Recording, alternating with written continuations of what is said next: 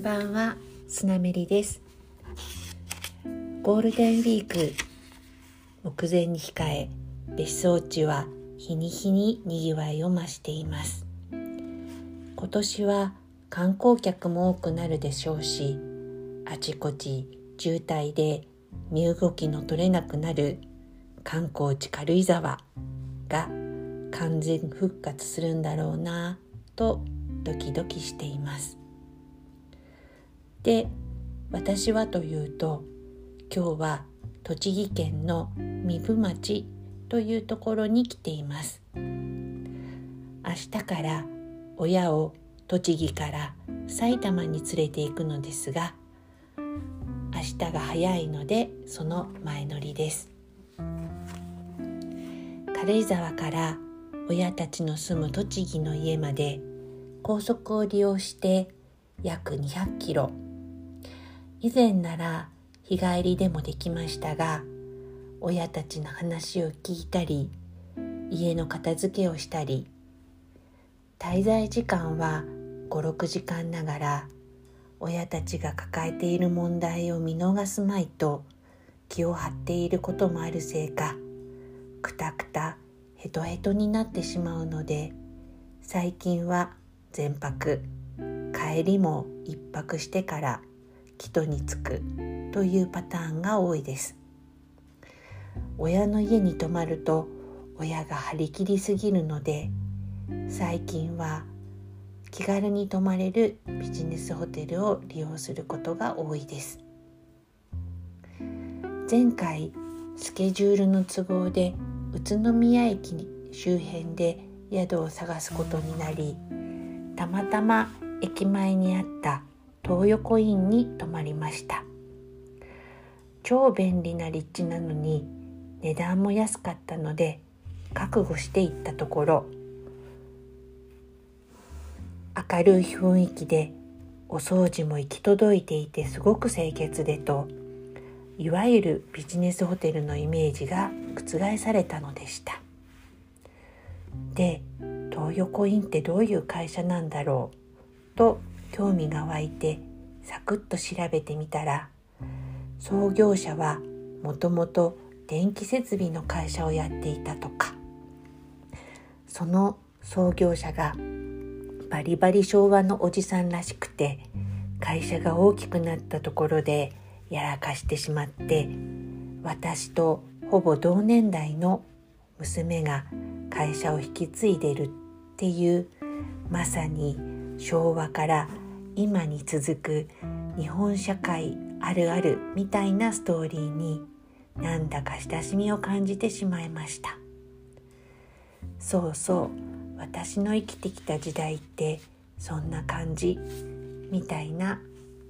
気持ちです。で今回も栃木埼玉の東横インに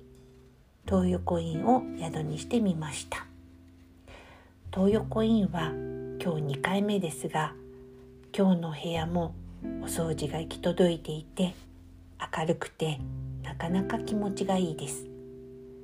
お部屋はコンパクトながらベッドが広いのも嬉しい。ベッドでゴロゴロしながら YouTube 見たりネトフリ見たり乾燥対策にシートマスクしたりして早めに寝ようと思っています。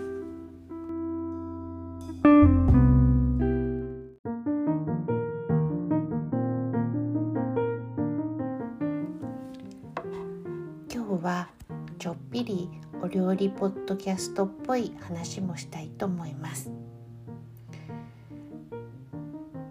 旬の山菜の話です。フキノトウはさすがに軽井沢でももう終わってしまいましたがタラの芽やこごみ山うどというスーパーに並んでいる白っぽい立派なのとは違って細っこい緑色のうどもあちこちから生えてきます。山菜といえば天ぷらですがお家で天ぷらってちょっとハードル高めですよね。でも山菜みたいに苦みのあるものって油との相性がすごくいいし衣で香りを閉じ込めるっていう意味でも天ぷらはやはり鉄板。お家で天ぷらをするハードルを下げるには衣に卵は入れなくても OK です。私が1人分の天ぷらを作る時は大さじ3くらいの小麦粉に塩小さじ1分の1くらいを加えて水を大さじ3くらいとろとろになるくらいまで加えれば OK 油も揚げ焼きのイメージで小さめの鍋に2センチくらいの深さになるように油を入れて天ぷらを一つずつ揚げれば片付けも楽です。深い鍋だと油跳ねも少なくてお掃除も楽ちんです。天ぷらをおいしおいしく揚げるコツは油の温度をよく観察すること。油の量が少なければ少ないほどすぐに温度が上がってしまうので火加減に気をつけて。揚げ物を引き上げる時に少し高温になっていると美味しそうな色になり油切れもよくからりと軽く仕上がります。そうは言っても天ぷらはちょっと無理かな。という場合炊き込みご飯もおすすめです。お米を研いでいつも通りに水加減をしたところに一口大に切った山菜をのせてお米1合につきお酒大さじ1塩2つまみほどを加えてスイッチオン。ご飯が炊けたらさっくり混ぜて味見をしてお醤油を加えていただきます。ご飯を炊く時に油揚げを加えるもよし。いただく時にごまあえをごまごまを加えるのも美味しいです。私はこんなワイルドかつシンプルな炊き込みご飯が好きなのですがうまみが好きならお出汁を加えたりみりんを加えたり山菜をさっと油で炒めたのをのせたりと楽しみ方は無限大です。本当にお料理って楽しいですよね。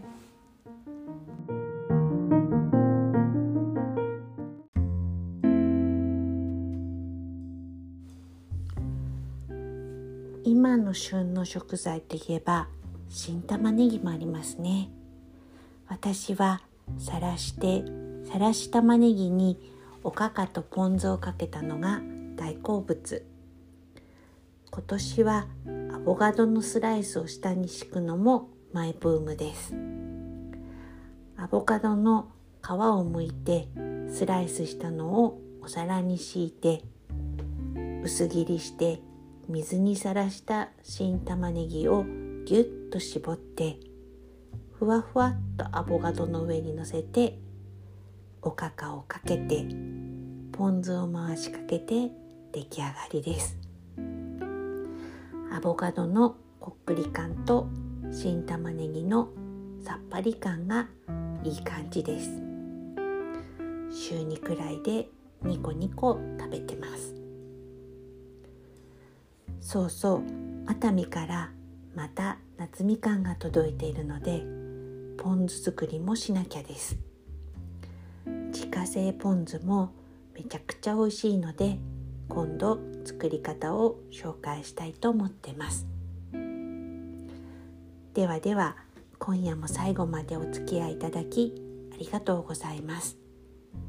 明日もニコニコな一日になりますように。おやすみなさい。